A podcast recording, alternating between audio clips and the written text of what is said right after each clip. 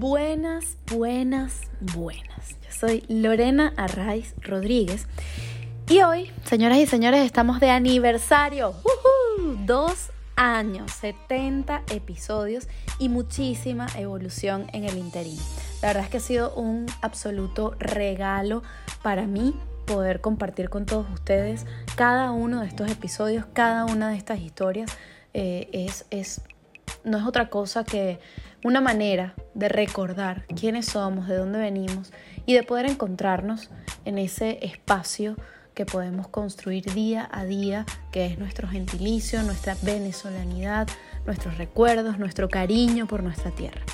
Podría contarles aquí todo lo que he aprendido con estos 70 invitados, pero no sé, creo que sería un poquito largo. Así que lo que les voy a decir es que vayan a, ver, a ver los episodios. Están en YouTube. Bueno, los cinco primeros están en Spotify porque eran solo audio. Y bueno, descubran ustedes mismos lo que resuena dentro de cada uno. Comenten, compartan y todas esas cositas que ya sabemos que nos ayudan. Lo que he decidido hacer para celebrar este segundo aniversario es regalarnos un episodio muy especial. Este episodio trata de un tema que para mí ha sido realmente un punto clave en mi propio proceso personal de autoconocimiento y evolución. Y es que yo he descubierto, bueno, yo no, ya lo sabemos, lo hemos escuchado, pero lo he experimentado, que para ser un adulto en paz, sin rencores y todas estas cosas, y realmente estar eso, en paz contigo, con la vida, con tu entorno, eh, lo que tenemos que hacer realmente es conocer nuestras luces y nuestras sombras pero eso no podemos hacerlo si no nos vamos hacia atrás y sanamos a nuestro niño interior. Ahora bien, ¿eso qué es? ¿Cómo se hace? ¿Para qué sirve? ¿Con qué se come? Bueno, todo eso es lo que nos va a explicar hoy nuestra invitada, Wendy González Estanga. Pero Wendy además no lo hace solamente desde el conocimiento, que lo tiene, sino también desde su propia experiencia y ese yo creo que es el mayor aprendizaje. Wendy es facilitadora de procesos integrales y de desarrollo personal. Para ello trabaja con diferentes disciplinas y herramientas que están enfocadas principalmente al desarrollo y el crecimiento personal, como constelaciones familiares, reiki, terapia de respuesta espiritual, técnicas de liberación emocional, numerología, tarot, astrología, psicomagia y un montón de cosas más. Ella es como una cajita mágica de herramientas que nos pueden ayudar a resolver muchos de nuestros problemas si los trabajamos con honestidad, valentía y amor. Yo particularmente he tenido la oportunidad de trabajar parte de mi proceso personal de la mano de Wendy y la verdad es que no solamente se las recomiendo 100%, sino que le estoy muy muy agradecida. Y es por eso que he querido compartirla con todos ustedes como regalo de este segundo aniversario de nosotros podcast. Eso sí, antes de comenzar esta conversación tan poderosa, les quiero recordar que si les ha gustado alguno de nuestros episodios, pueden pinchar en el botón de suscribir aquí debajo para que la aplicación les notifique cada domingo de los nuevos entrevistados que podrán conocer junto a nosotros. Pero no solo eso, también pueden compartirlo en sus redes sociales, con sus grupos de WhatsApp, Telegram, etcétera, etcétera. Y seguirnos en Instagram, arroba nosotros-podcast, para que más y más personas puedan ser parte de este nosotros que somos todos juntos. Yo les prometo que todos y cada uno de esos 70 entrevistados tienen algo que aportar a sus vidas. De verdad, se los prometo. O sea, incluso, eh, no sé, a veces hay temas que decimos, bueno, esto quizás no es de mi interés y tal. Bueno, dense la oportunidad de encontrar en esa historia algo positivo, algo que sume a sus vidas y van a ver que va a ser un regalo maravilloso. Yo quiero además, pues, agradecerles nuevamente por estos dos años aquí a nuestro lado, por seguirnos, por comentarnos, por conversar, por los comentarios eh, eh, on y offline, por, sobre todo por las cosas que me dicen en privado. Yo creo que eso ha retroalimentado muchísimo todo este proceso y la verdad es que estoy muy, muy agradecida. Y bueno, nada, desearles una feliz Navidad, que estamos celebrando hoy la Navidad. Estamos en este momento, esta época de compartir, de crecer, de agradecer, de abrazar. Bueno, con cuidado porque el COVID, pero no importa, abrazarnos, sobre todo emocionalmente, estar cerca de los nuestros, en cuerpo o en alma y desde luego ser muy, muy agradecidos. Así que yo no puedo sino decirles gracias, gracias, gracias. Y sin más, Los dejo con este episodio especial, segundo aniversario con Wendy González Estanga sobre el niño interior. Un abrazo y que lo disfruten mucho. Gracias. Wendy González Estanga, bienvenida a nosotros. Qué maravilla poder conversar contigo en este espacio. Muchas gracias. ¿Cómo estás? Bien, bien, gracias a Dios y a ti por darme esta oportunidad de compartir contigo este conocimiento que vamos a trabajar hoy. Así es. Bueno, Wendy es una gran maestra. Yo estoy muy honrada y muy agradecida eh, por, por poder compartir contigo mi propio proceso porque ha sido, tú lo sabes, eh, parte muy, muy importante de, mi proceso de autoconocimiento, de evolución. Eh, eh, ha, sido, ha sido un trabajo muy duro y muy necesario y tú has sido allí una lucecita. Todos tenemos nuestra luz, pero tú has sido una lucecita importante en ese camino, así que muchísimas gracias y por eso estoy tan contenta de poder hablar contigo hoy para que compartas parte, solo parte, ¿eh? de todo ese conocimiento, de todas esas herramientas que tú tienes dentro con todos nosotros. Así que nada, lo primero que te quiero decir, Wendy, es que nosotros te definimos como una mujer eh, llena de luz, por supuesto, eh, pero sobre todo una persona que ha sabido, digamos, usar esa luz en beneficio propio y de los demás, ¿no? Ponerla al servicio.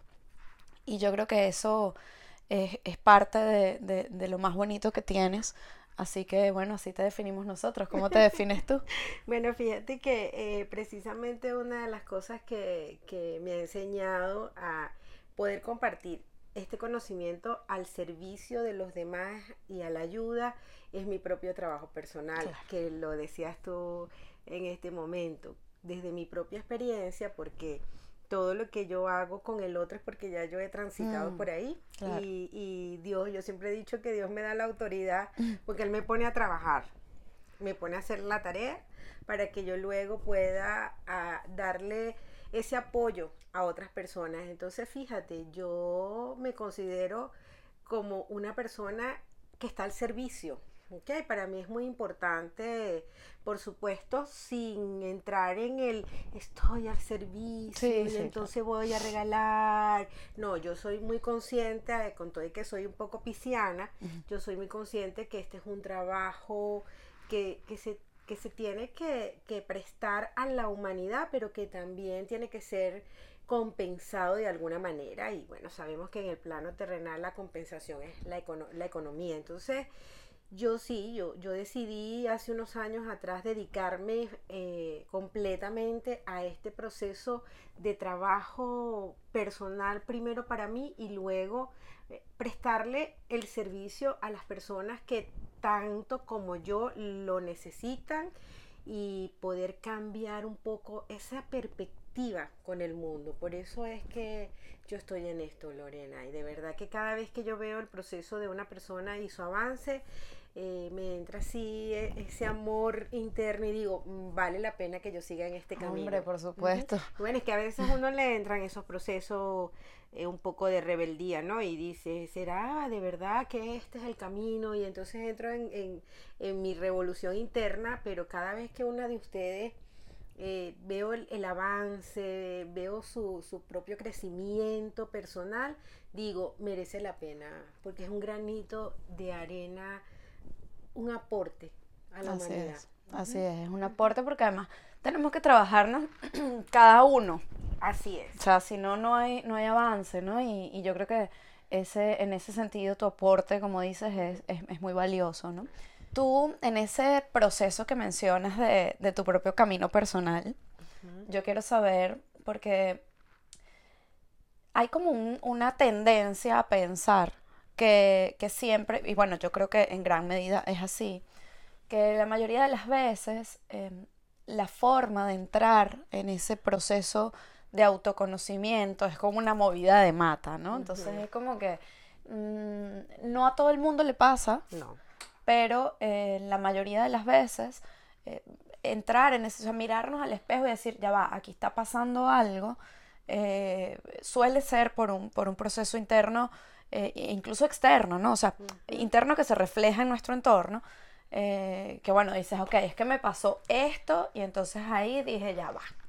Entonces, en tu proceso personal, eh, ¿cómo ha sido ese, ese camino, ¿no? O sea, ¿cómo llegaste a, porque actualmente eres terapeuta y trabajas con muchas herramientas que ya nos vas a contar, pero yo quiero saber si eres parte de ese, de ese grupo de personas que hemos, en mi caso es así, que, te pasa algo y dices, ok, ya va, ¿qué hay que hacer aquí? ¿Cuál es la tarea? ¿no? Entonces, ¿cómo, cómo fue tu, proceso? Bueno, fíjate que yo lo hice primero a nivel académico, ¿no? Yo, yo cuando estaba muy joven decidí, un día decidí hacer un, un máster, en mi país un posgrado, y yo decía, mira, de lo que sea, yo soy educadora de profesión, y yo decía, mira, un posgrado de lo que sea, yo quiero seguir estudiando, y bueno, nada es casual, en ese entonces tenía yo 23 años, llegó a mi vida, yo no lo tenía consciente, ese proceso de que, mira, algo está pasando en mi vida, tengo que resolverlo, no, yo no lo tenía consciente en ese momento. Simplemente me llega una notificación, por eso yo no creo en las casualidades, sino en las causalidades. Me llegó una notificación de un, de un posgrado a través de una amiga de dinámicas de grupos en la Universidad Central de Venezuela. Y a mí me llamó la atención y yo dije, me encanta. ¿Ok? Yo quiero hacer ese posgrado. Y bueno, resulta que era un posgrado en el área de psicología, en donde trabajábamos todas las tendencias y todas las herramientas psicológicas eh, para trabajarlas y ponerlas al servicio de los grupos. Y a partir de ahí comenzó mi proceso de crecimiento personal, porque entonces me empecé a dar cuenta, porque para poder hacer el posgrado te necesitabas irte a que te hicieran a, buscar un terapeuta. Y yo busqué en ese entonces una terapia que se trabajaba a través del cuerpo, con la bioenergética. Y empezó, ahí empezó mi trabajo personal y esa revolcada que tú dices, ¿no? De que todos entramos en este mundo empezó esa revolcada profunda en donde yo empecé a darme cuenta de todas las memorias, las creencias y los dolores que tenía en mi cuerpo producto de mi parte emocional. Y ahí comenzó. Por supuesto, cuando te resistes mm. es cuando más duele y la resistencia, por, por, eso mi trabajo de cuerpo fue en ese momento muy importante porque a través del cuerpo yo sentía como me resistía a ese proceso de cambio y transformación. Y eso me ayudó. Ese fue el primer paso. Pero como uno se sabotea este, los procesos de crecimiento personal. Yo soy experta, conocedora de los sabotajes. Sí, sí, total, total, total, uno se sabotea. Sí, sí, te puedo contar todas las veces que me lo saboteé y que la vida me mandaba otra vez al mismo camino. En aquel entonces yo comencé mi trabajo, te estoy hablando hace, hace 26, 27 años atrás, casi 30 años atrás, y comenzó ese proceso de transformación y bueno, me lo saboteé eh, comencé, pero después me dolía mucho. Eh, hacerte responsable de ti duele mucho, duele mucho. Y empecé a saboteármelo y me desvinculé de ese proceso que ya había comenzado. No es más, sino después a los años que la vida te pone a hacer la tarea nuevamente y comencé. Te agarra en la bajadita. Dice, tú no quieres ahorita, no pasa nada. Tú tranquila que lo vas a hacer igual. Y lo más importante fue que me empecé a dar cuenta de los patrones de repetición, mm. que eso es muy importante que lo digamos hoy, porque eso es un tics que la gente le va a hacer el, como en la luz amarilla. Algo está sucediendo porque se me repite el patrón, se me repite el patrón, y cuando se repiten los patrones es porque algo no está bien. ¿Ok? Algo hay que cambiar porque algo estás haciendo que tiene que ver con tu historia personal en donde estás atrayendo lo mismo. Entonces ahí fue cuando comenzó el alerta. Se me, porque viví unos años en donde estaba totalmente inconsciente, en la política, hacía este, mi trabajo en la política, pero comenzó un proceso de repetición y sobre todo en el área de la pareja y yo dije, algo no está funcionando bien y comencé nuevamente mi proceso personal. Pero me lo volví a sabotear. ¿Por qué? Porque cuando te ponen a tomar decisiones en la terapia, cuando llega el momento en que el terapeuta te dice, si no cambias lo que vienes haciendo, vas a seguir continuando es lo mismo, entonces tiene que haber un proceso de acción, de transformación, porque creemos que vamos al terapeuta a contarle nuestro problema, pero que el terapeuta tiene la varita mágica Mm. para resolvérnoslo. Sí, No, es que la terapia comienza una vez que sales del consultorio, claro. porque no so- yo me defino como una facilitadora de proceso. Simplemente yo muestro el panorama a través de un proceso y el cliente decide lo que quiere hacer. Tiene la llave para transformar. Entonces en ese entonces la terapeuta, que era una consteladora familiar, me recuerdo, la primera vez que vi las constelaciones familiares no sabía ni siquiera que, existían en Venezuela y me pusieron en jaque mate y me dijeron, para que puedas cambiar tienes que hacer este proceso y yo no tenía la valentía en ese momento Wow. para tomar esa acción. Todavía no me sentía fuerte emocionalmente porque fue mi hija, las crió mi mamá y en ese momento era la terapeuta me decía, tienes que, tienes que criar a tus hijas, tienes que eh, tener a tus hijas, tú eres la mamá. Y yo no me sentía valiente en ese momento para tomar esa decisión. Y sentía que si yo le, me llevaba a mis hijas, porque mi mamá vivía en una ciudad y yo en otra, este, sentía que, que mi mamá se iba a morir, que mi mamá se iba a, que, que la iba a hacer sufrir. Y entonces en toda esa trampa que me metí, no fui más a la terapia. Y dije otra vez nuevamente, Típico. Chico, yo me voy, hasta luego. yo me voy, mira. Sigo con mi vida, a mí no me estés orungando. Ella es buenísima, la recomendaba, pero yo no voy más. Y comencé el proceso de sabotaje de suspender consultas, ¿sabes? Ese típico, ah, bueno, mira, no puedo hoy, dámela para el próximo mes, ay, mira, pero se me... hasta que decides y ya no pides más consulta. Luego viene mi segundo divorcio y entonces yo digo otro patrón de repetición en el tema de la pareja y ahí tomé acción y dije no. Ya va, pero ¿buscaste a tus hijas o no? No, no, Ah, ok. para nada. Mis hijas siguieron en su, en su proceso. Ok. O sea, esa decisión no se tomó. Quien me lleva nuevamente a un proceso de crecimiento personal es mi segundo divorcio. Ok. Que, pero mis hijas, todas estas todavía con mi mamá. Con tu mamá. Y cuando yo me divorcio, entonces yo busqué ayuda. En ese entonces busqué un psicoanalista. Me acuerdo yo que le- la vida me llevó, porque es que la vida te va a llevar al terapeuta que necesitas. Tal cual. Déjame decirte. Tal cual. En el momento en el que lo necesites, tú das tres mil vueltas que llegarás. Exactamente. yo empecé con Wendy, me fui, volví, no sé qué, y así. Aquí estamos.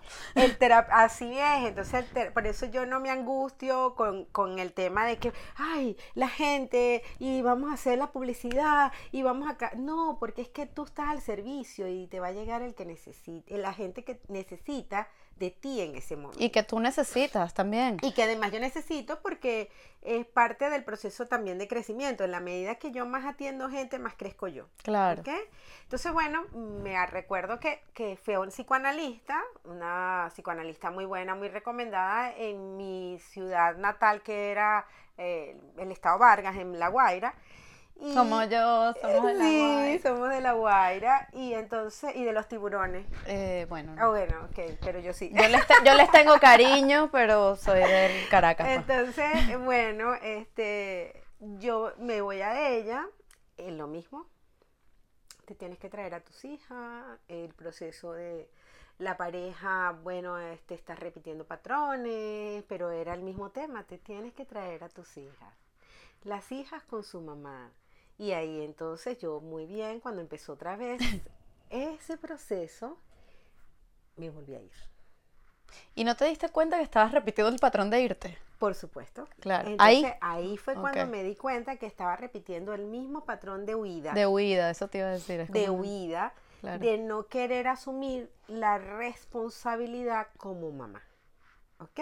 Claro. Entonces, claro, todo ese proceso me llevó otra vez a desconectarme del, del- del- área de crecimiento personal, pero lo laboral me metió en el crecimiento personal, porque en aquel entonces yo era concejal del Estado Vargas, eh, perdimos las elecciones en las- la segunda vuelta cuando nuevamente venía la reelección y yo decido regresar a mi campo profesional, que era ser educadora. Me comienzo a dar otra vez nuevamente clase en el, en el instituto donde yo daba, que era orientadora.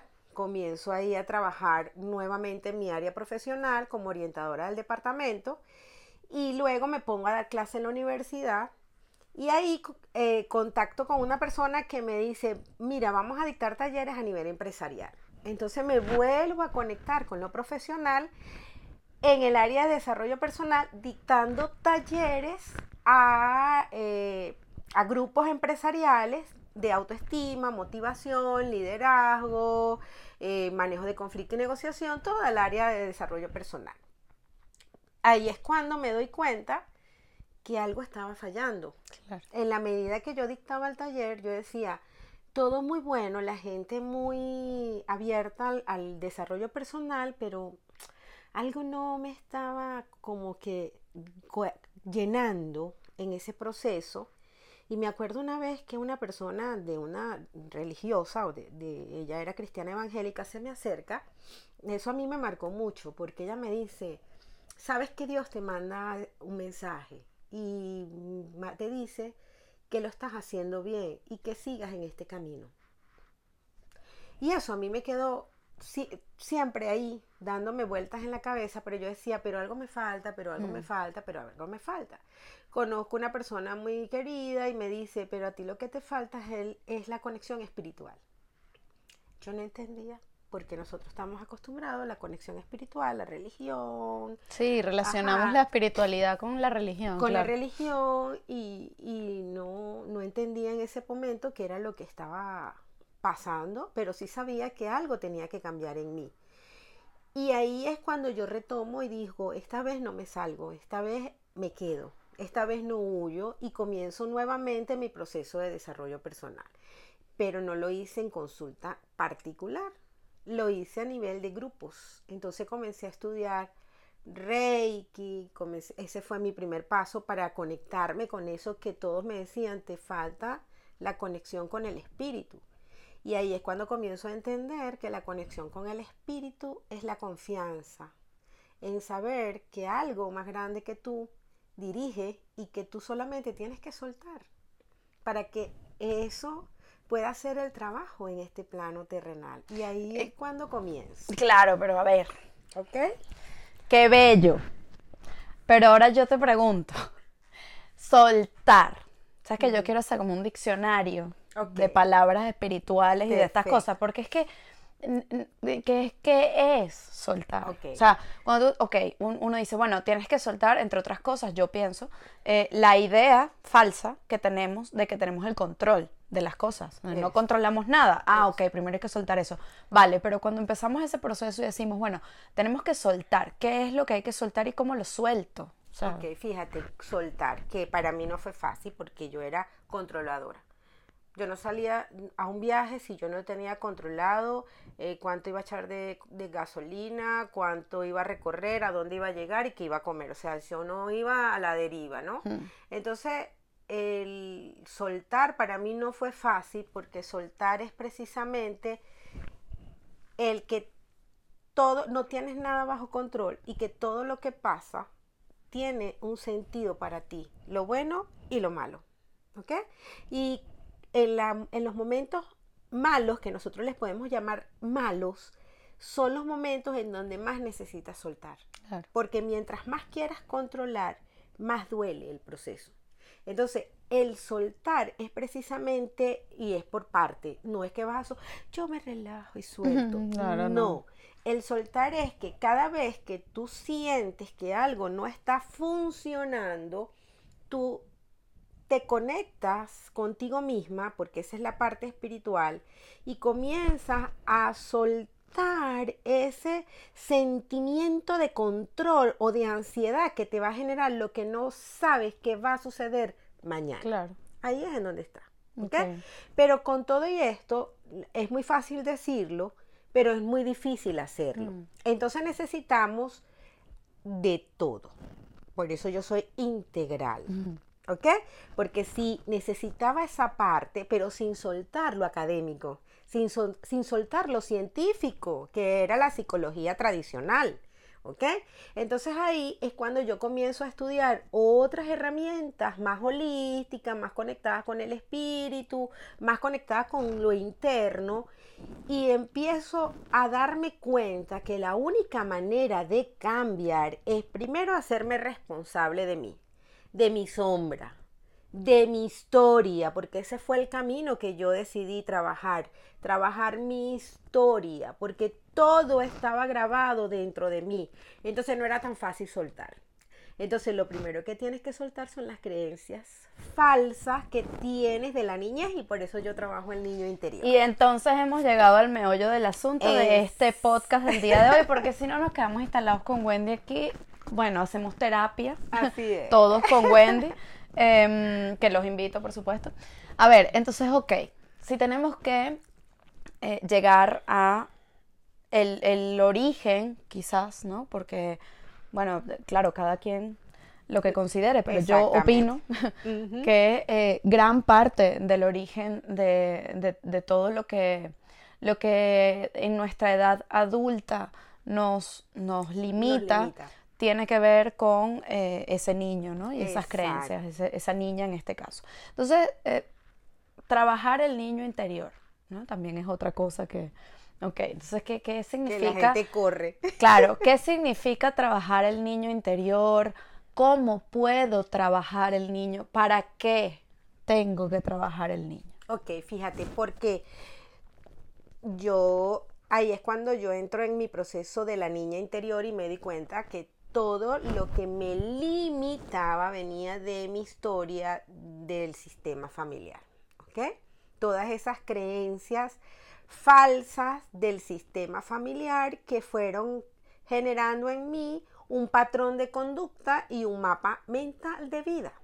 Y ahí trabajé mi niña interior como, primero, reconociendo mis creencias, porque nosotros de los cero, desde que el momento que mamá nos concibe, desde la concepción, y papá, que viene el proyecto sentido, en donde papá y mamá dicen, esta niña, este niño lo vamos a tener para que me cuide, para que sea un profesional, para que nos libere de la pobreza, para, para lo que papá y mamá quieren el, el niño, ya ahí te están poniendo una responsabilidad. ¿Ok? Luego vienen los nueve meses de embarazo los nueve meses de embarazo, ese niño que está gestándose dentro del vientre de la madre está grabando todo lo que está sucediendo, porque es que somos, en esa edad somos una esponja, una grabadora. Entonces el niño, si mamá llora y no sabe por qué está llorando mamá, porque papá se fue y la dejó sola un día y mamá cree que papá le está siendo infiel, el bebé va a sentir que es su responsabilidad y ahí comienza ese bebé a grabar memoria. Si mamá pelea con papá, si hay una discusión, si mamá tiene un evento eh, importante en su vida que marca un fallecimiento, un accidente, cualquier situación que puede marcar la angustia y la emoción, porque él va recibiendo toda esa información directa a través del cordón umbilical y toda esa, esa ese vientre que se está gestando ahí. Entonces él va recibiendo toda esa información, viene el momento del nacimiento y cuando él nace, pues precisamente graba el guion de nacimiento, si es parto normal, si es cesárea, si es force. Entonces, la gente que viene con force tiene grabada la memoria de el force, del dolor, y ahí hay otra información. Luego vienen los primeros años de vida, entonces de los 0 a 3 años marca una tendencia en ese niño, porque ese niño de 0 a 3 años todavía necesita de la contención de mamá y luego viene de 4 a 7 años en donde el niño no corras, no camines, no hagas, no salte, eh, no, no, eso es malo y el niño va igual o los papás lo asustan, él, no está entendiendo nada de lo que está pasando y va grabando memorias de dolor, de limitaciones, de, angustia, de miedo, de tristeza, así como también va grabando memorias de alegría y de disfrute. Entonces, claro, a partir de los siete años, entonces ese niño que ya comienza a tener un, poquito más de conciencia, ahí es en donde comienza a él, su búsqueda de la sexualidad y comienza después la preadolescencia, la adolescencia y el adulto joven, pero ya ha grabado una memoria desde el momento de la eh, concepción hasta los siete años de edad, que ese niño es una esponja para absorber todo lo que está en lo externo. Entonces su mundo interno depende de su mundo externo.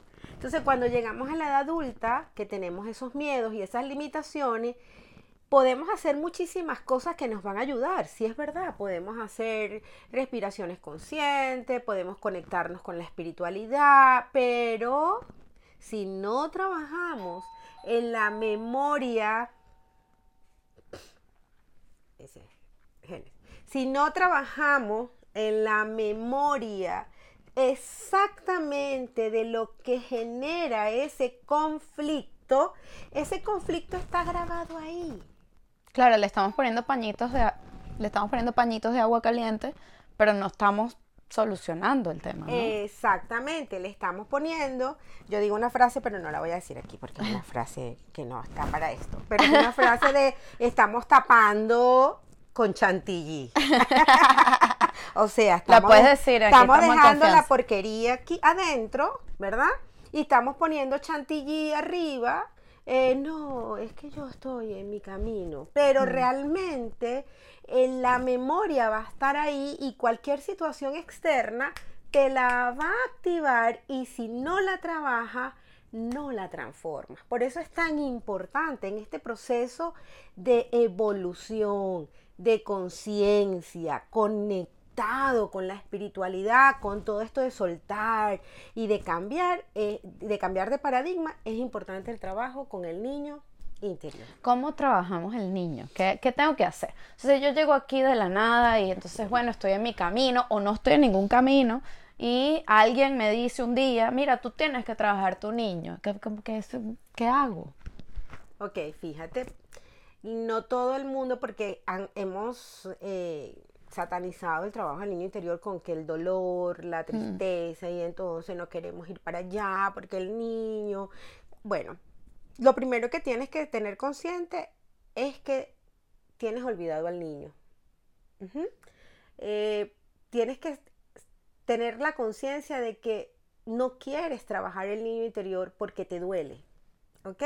Porque si tú no reconoces que hay un dolor, que hay una tristeza de regresarte a remover el pasado conectado con el niño interior, no, lo vas, a, no vas a, entrar en él. Eso lo tienes que reconocer, porque el trabajo con el niño interior, en, hay momentos en que duele, porque es rememorar todo ese proceso que te conectó con papá y con mamá en un momento determinado. Y si tú no eres consciente de eso, no vas a trabajar ahí porque vas a decir, yo no tengo problemas. Claro, yo soy un niño feliz, por ejemplo. te iba a decir que... Mi niñez fue perfecta. Exacto. Y que incluso cuando tengas esa sensación, que pudo haberlo sido, ojo, aquí no estamos tampoco diciendo que todo el mundo tiene 30.000 traumas, no, no es eso, es, yo creo, no lo sé, corrígeme, em, yo creo que eh, incluso habiendo tenido la, o sea, teniendo como adulto la sensación de haber tenido una infancia feliz, y probablemente la hayas tenido, y qué maravilla, este, aún así creo que hay cosas eh, de, nuestro adulto que, radican allí y que tenemos que mirarlas con amor. No todo tiene, ojo, también no todo tiene por qué ser un, dolor, Y, un, y un sufrimiento y un trauma. O sea, podemos simplemente mirar aquello para conocernos y saber de dónde vienen muchas de nuestras actitudes, de nuestras, de nuestras, de nuestros miedos, de nuestras, incluso de nuestras ilusiones y alegrías. O sea, yo siento que hay veces en las que tú, tú te emociona algo y no sabes ni por qué, y también eso podría estar allí, ¿no? Claro, es que fíjate, ahí es muy fundamental el terapeuta, mm. ¿ok? Porque tú puedes llegar a tu proceso de, eh, terapia y tú vienes con el problema y el terapeuta te puede trabajar cualquier área, ¿ok? Pero si el terapeuta sabe lo que es trabajar con el niño interior, te va a llevar a que tú comiences a buscar esa información en ese niño ¿Por qué? Porque lo que tú dices es muy cierto. Hay personas que han vivido una infancia muy feliz, pero hay momentos que en el colegio o el fallecimiento de un familiar muy querido o una situación eh, de, secuestro de la familia, de eh, violencia por, por, externo, cualquier situación te puede haber marcado en ese desarrollo. Entonces, el trabajo del niño interior no es un trabajo doloroso como lo plantea mucha gente, porque mm, en la vez, eh, una vez que tú entras en el proceso de conexión con el niño interior, te das cuenta que la maravilla que vas a encontrar ahí, ¿Por qué? Porque al reconocer que esa memoria se te grabó en ese instante y que es la que ha venido haciendo repeticiones en tu vida, la sanas y te liberas. Y además tú mismo ya como adulto no vas a retornar al proceso anterior, a los años de tu mamá y tu papá y tú cuando estabas pequeña, sino que al contrario, ya tú vas a tener las herramientas para tú misma desde tu adulta contener a tu niña interior y poder entonces sacar a la niña interior realmente feliz, porque ¿de dónde viene nuestra creatividad? ¿De dónde viene nuestra capacidad de sorprendernos ante las cosas más pequeñas del mundo.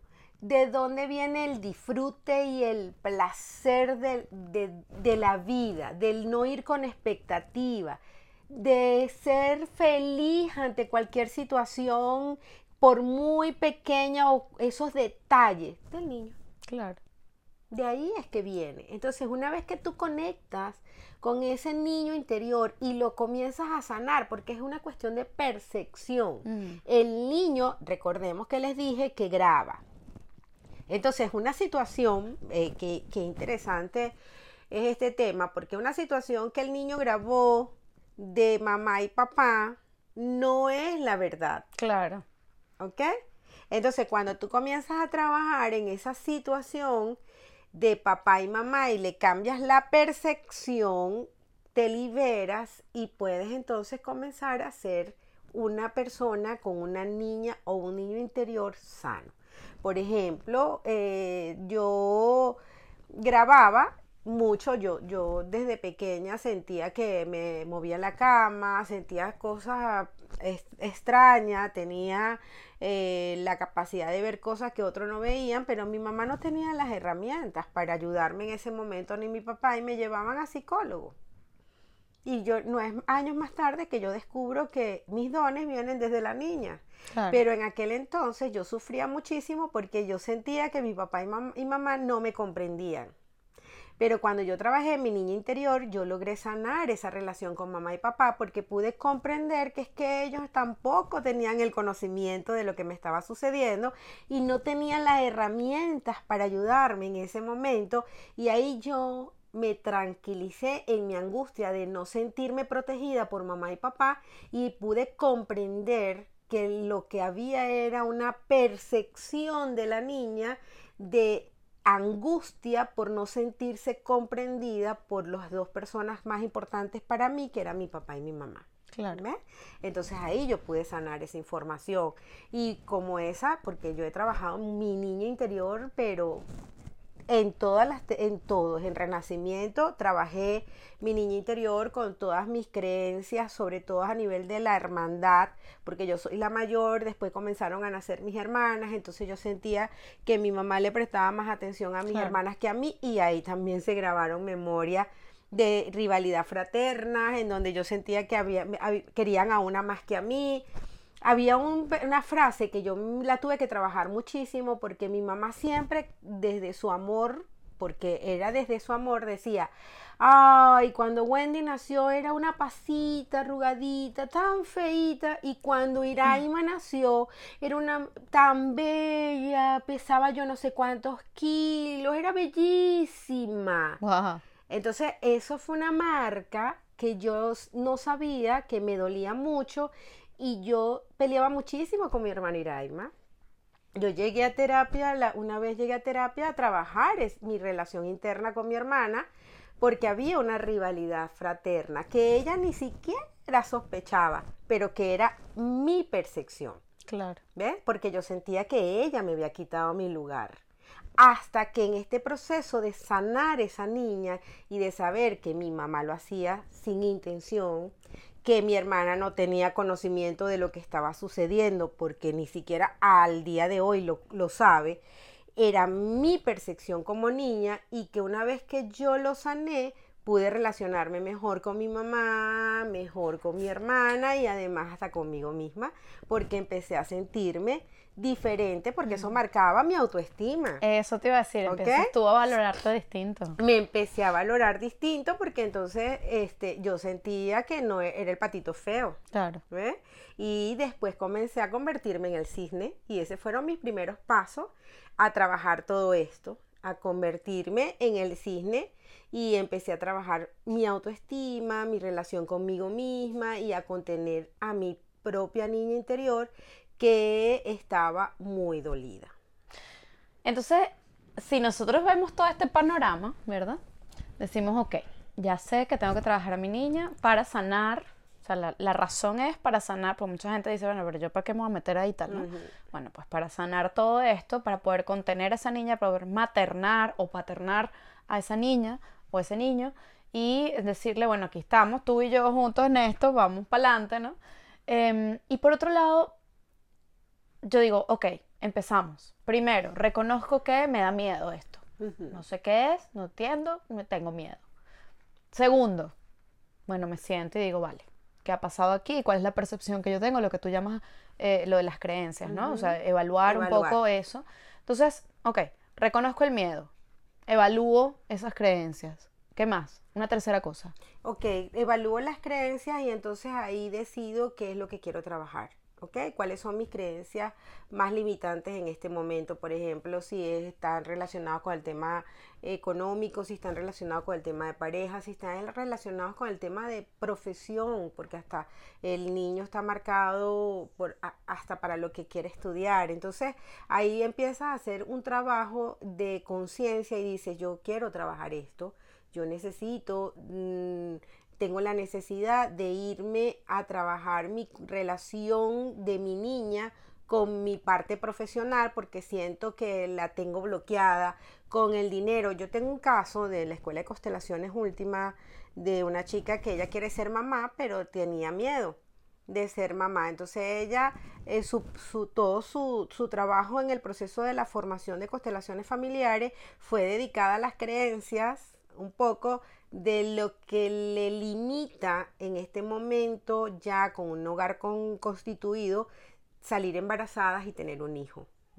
Pero ella decidió meterse por ahí, ella decidió trabajar sus creencias y sus memorias que la bloqueaban y ahí empezó a darse cuenta que cuando su mamá estaba embarazada de su hermana, lloraba muchísimo porque el papá estaba en un proceso de infidelidad, entonces para es que grabó ella en la, en la niña y la llevó adulta.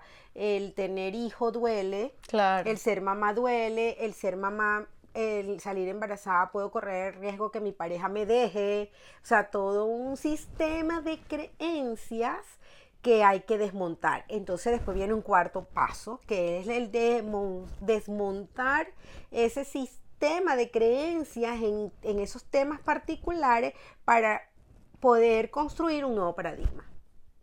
Claro, yo creo que también para, para poder discernir entre las creencias porque a ver, tampoco es desechar todo lo que hemos sido, ¿no? y todo lo que hemos aprendido. No todo se desecha. Entonces es, eh, eh, es como limpiar un poquito el closet, ¿no? O sea, esta ropita vieja que no, ya no me sirve, ¿no? O sea, esto, esto, ah, es que yo quiero mucho esta camisa, a todos nos pasa, creo, o a mucha gente. O sea, es que esta camisa yo la quiero mucho, pero es que no, no la usas hace siete años, pues ya está afuera, ¿no? O sea, oh, mira, es que esta camisa me trae muchos buenos recuerdos. Bueno, estupendo, pero, pero es un recuerdo, no es lo que es.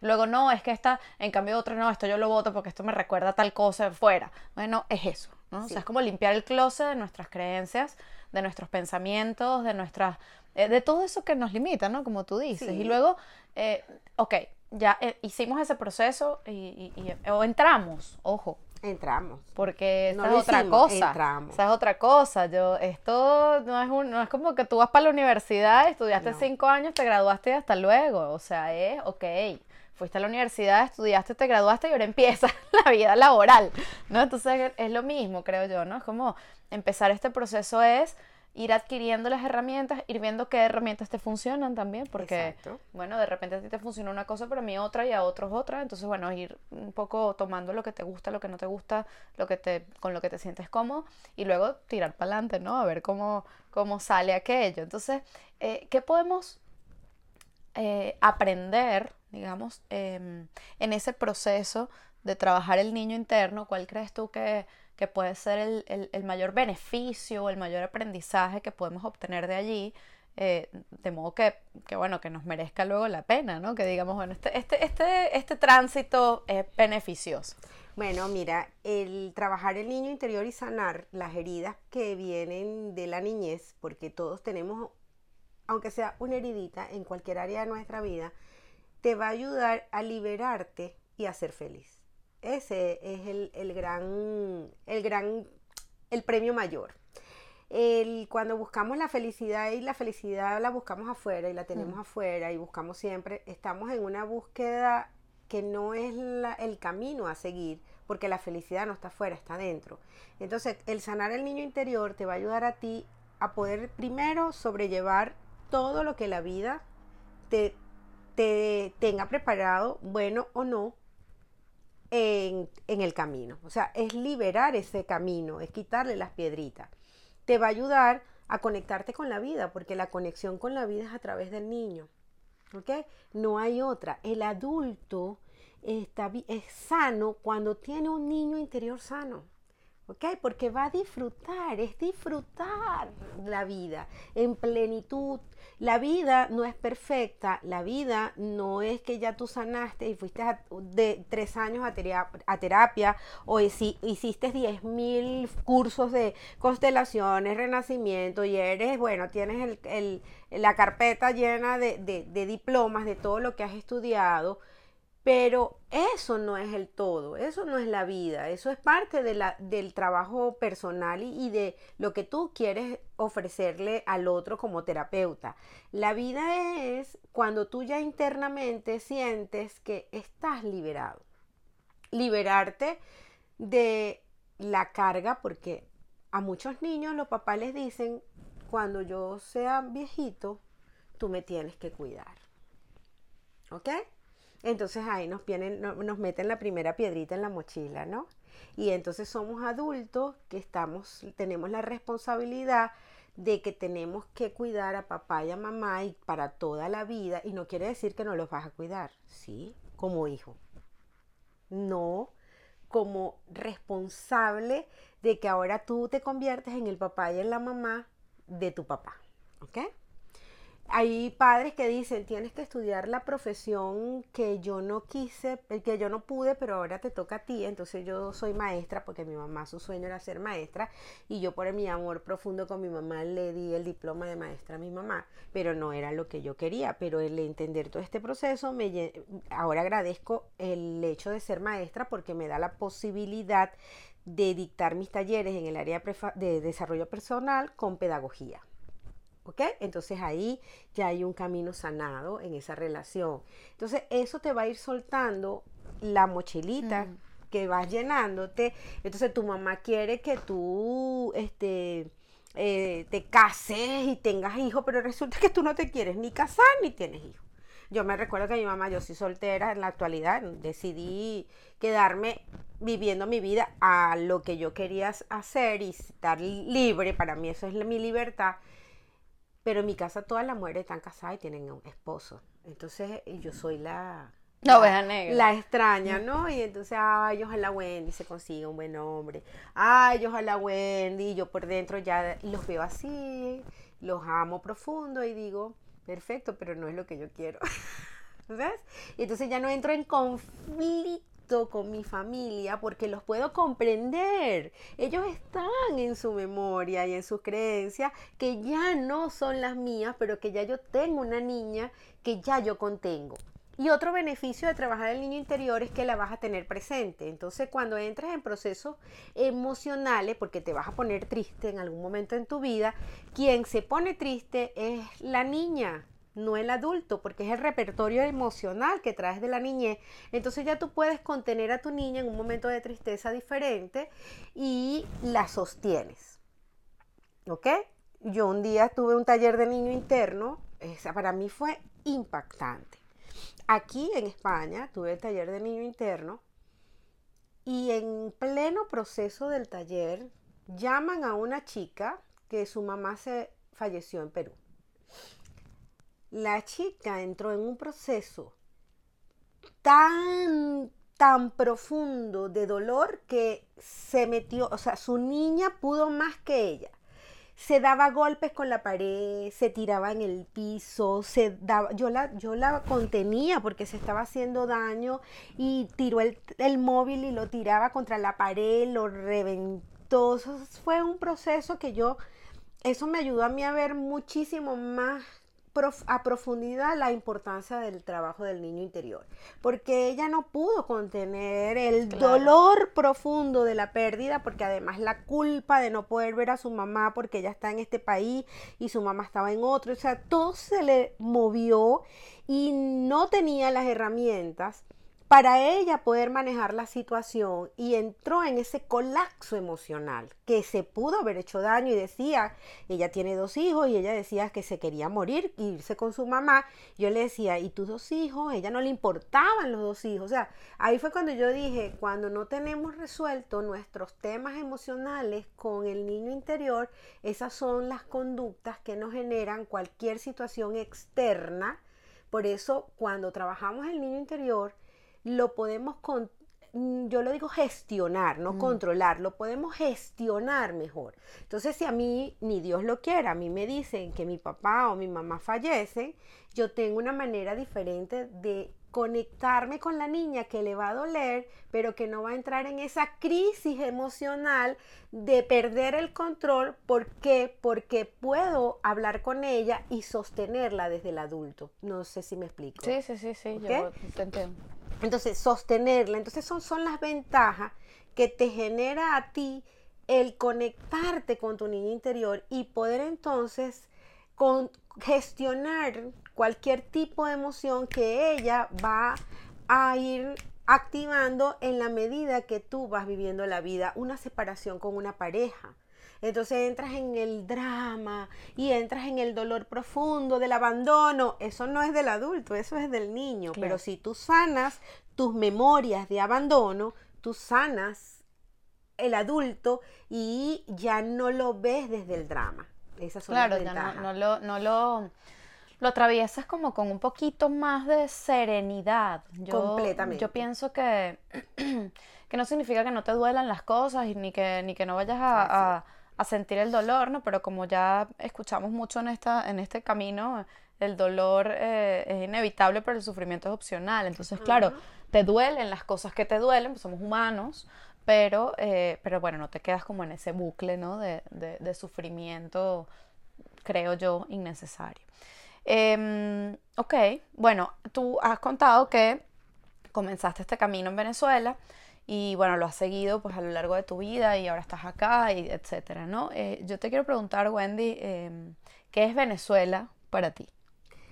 Bueno, Venezuela es la tierra que, me dio la, vida, porque es la madre, para mí Venezuela es la madre, es la, la tierra que, qué bueno que me lo preguntas, porque que yo tengo también un, un trabajo hecho con eso, Venezuela es la madre, para mí, es la que me dio la vida, pero yo me la disfruté tanto, yo disfruté de Venezuela, yo viajé por toda Venezuela, conozco toda Venezuela completamente porque yo decidí un día montarme en aviones casi que a diario y ir a dictar talleres en todo el país, además llevando este conocimiento a toda Venezuela, que yo siento que yo puse mi granito de arena para el país.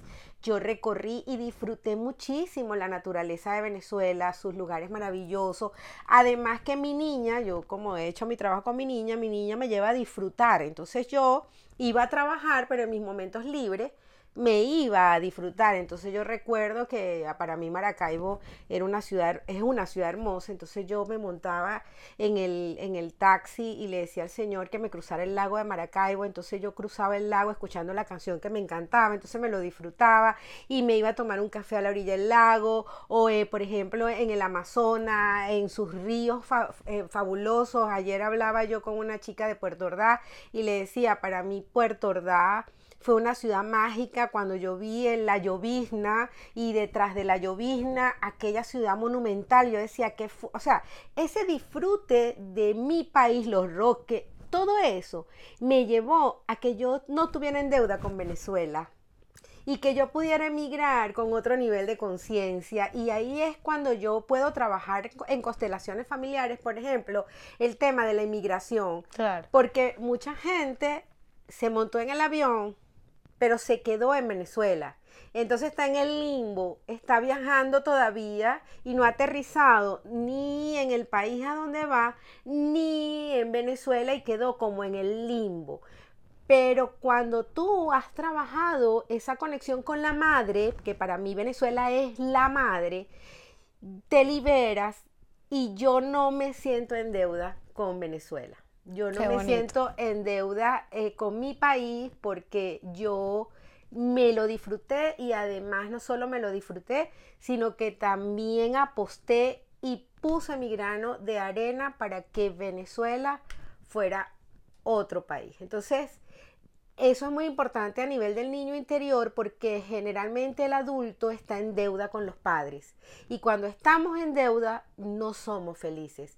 El trabajar el niño, el disfrute, la alegría de la conexión con los padres y la madre y en este caso con mi tierra que me dio la vida es lo que me libera de la deuda y por eso yo puedo ser feliz en cualquier parte del mundo. Y por eso yo decidí emigrar a, a España y disfrutarme. Yo disfruto mucho Madrid, yo disfruto mucho España, a mí me encanta viajar y, me encanta conocer, disfrutármelo y conocer el mundo, porque eso es lo que mi, niña, particularmente mi niña, desde que tengo uso de razón, era lo que quería hacer. Yo a los 12 años veía una revista de Disney y yo decía, yo quiero ir, yo quiero ir, yo quiero ir, yo quiero ir. Mis padres no tenían los recursos económicos. Cada vez que mi mamá me escuchaba decir que yo quiero ir, que yo quiero ir, decía, ella me, después me cuenta que ella decía, ¿cuándo va a ir Wendy? ¿Cuándo le vamos a pagar? Y mágicamente llegó un primo de mi padre que le dijo, me quiero llevar a Wendy para los Estados Unidos a Disney. Tenía yo 12 años y con todos los gastos pagos ustedes lo único que me tienen que dar es el permiso para llevármela. Wow. Y mi mamá dijo, lo materializó. Por eso yo creo en la materialización. Claro. y el niño interior es el que te ayuda a materializar, porque ¿quién es el soñador y quién es el que visualiza? El niño feliz, el niño que está contenido, el niño que está seguro, ese es el que te ayuda y ahí es el que te va a ayudar a conectarte con la espiritualidad y soltar y confiar. Realmente el niño interior es tu conexión espiritual. Qué bonito, qué bonito. Yo creo que además nos provee de, esa inocencia que nos permite ver la vida con alegría, ¿no? Porque si no estamos como en un grinch todo el día.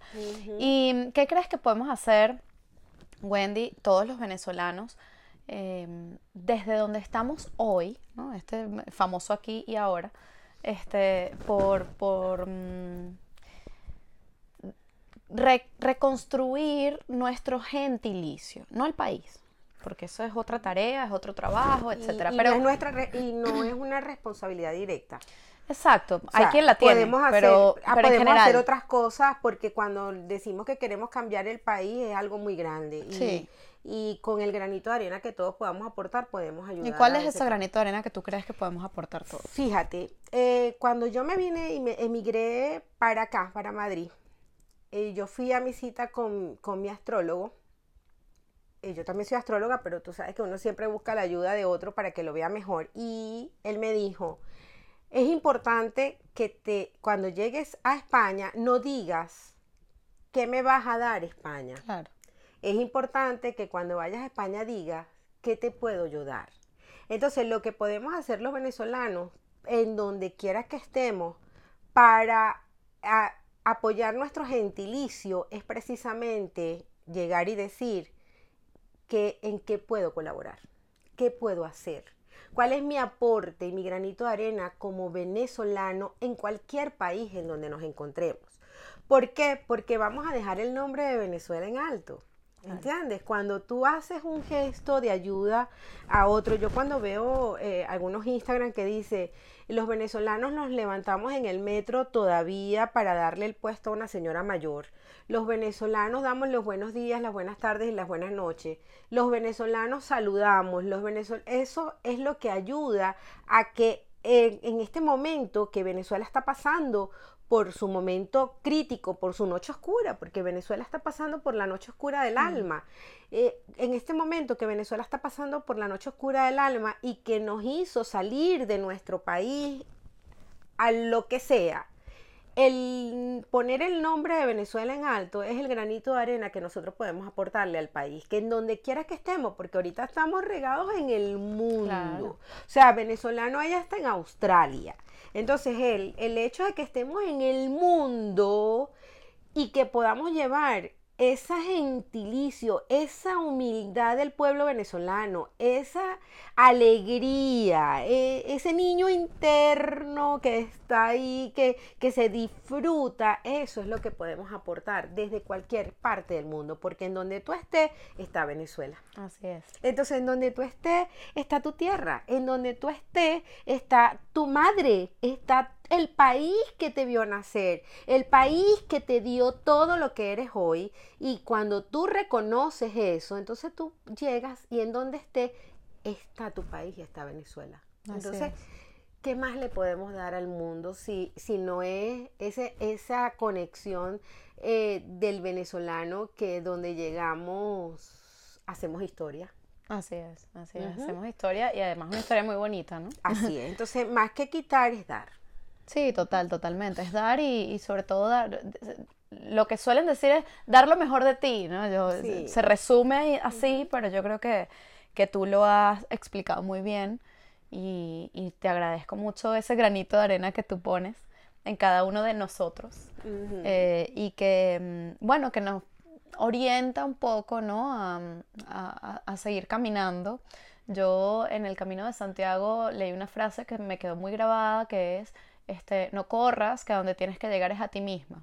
Ah, exactamente. Y, yo creo que va por ahí el tema, ¿no? O sea, como de, todo ese trabajo eh, personal al final nos lleva al mejor lugar, que es a nosotros mismos, eh, ser ese hogar, esa madre, reconociendo y agradeciendo siempre todo lo que hemos tenido, eh, todo, todas las manos ¿no? Llámense manos familiares, eh, sociales o terrenales, es decir, mm, de tierra, del país, eh, que nos viene a ser, el que nos recibe, etcétera. O sea, todo lo que hemos tenido para ser quienes somos. Así que, este, bueno, yo creo que esto, esto es solo un abreboca, la puntica del iceberg, pero yo creo que ha sido bastante clara y, y espero que esto pueda ayudar a mucha gente eh, o, a, alguno, no importa, no tienen que ser muchos, eh, pero simplemente que podamos tener esa, esa guía, ¿no? Y, y, yo creo que hay pocas certezas en la vida, pero una de ellas, una de esas poquitas,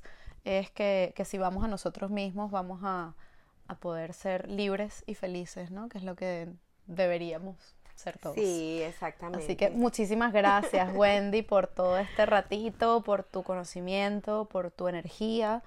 Eh, y por ser esa gran maestra, por lo menos para mí, y es un placer poderlo compartir con todos. Sí, a mí me encanta, gracias a ti porque tienes este espacio que nos abre la oportunidad de compartir nuestras propias experiencias, porque definitivamente, Lorena, nosotros habla, si hablamos de nuestras experiencias, es más genuino que solamente dar la teoría. Así es.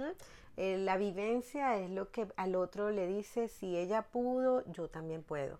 Entonces eso es lo importante, dar la experiencia. Yo siempre hablo desde mí, de mi vivencia y desde mi vivencia entonces yo te puedo decir, tú también puedes. Así es. Además nos da la humildad de reconocer que esta es mi experiencia. O sea, que no, tiene por qué ser la verdad absoluta de nadie. Exactamente. yo te hablo de mí, de mi vivencia y te puedo decir que lo que he hecho para cambiarlo y, y para es ser feliz, para estar bien conmigo misma y para estar tranquila. Y desde mí te puedo decir cómo lo he hecho para que tú tomes la decisión, si te parece o no. Así es. Muchas gracias. Bueno. A ti.